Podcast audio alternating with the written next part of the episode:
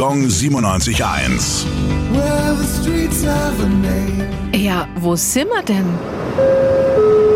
Kommerzienrat Zimmermannstraße, Zirndorf.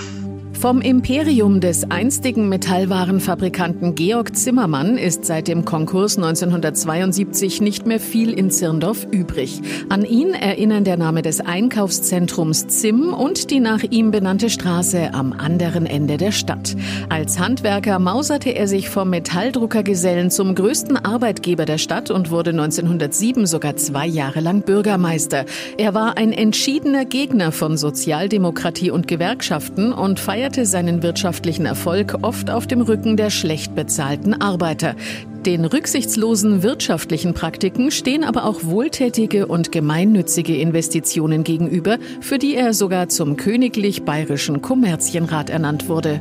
Gong 97.1. Well,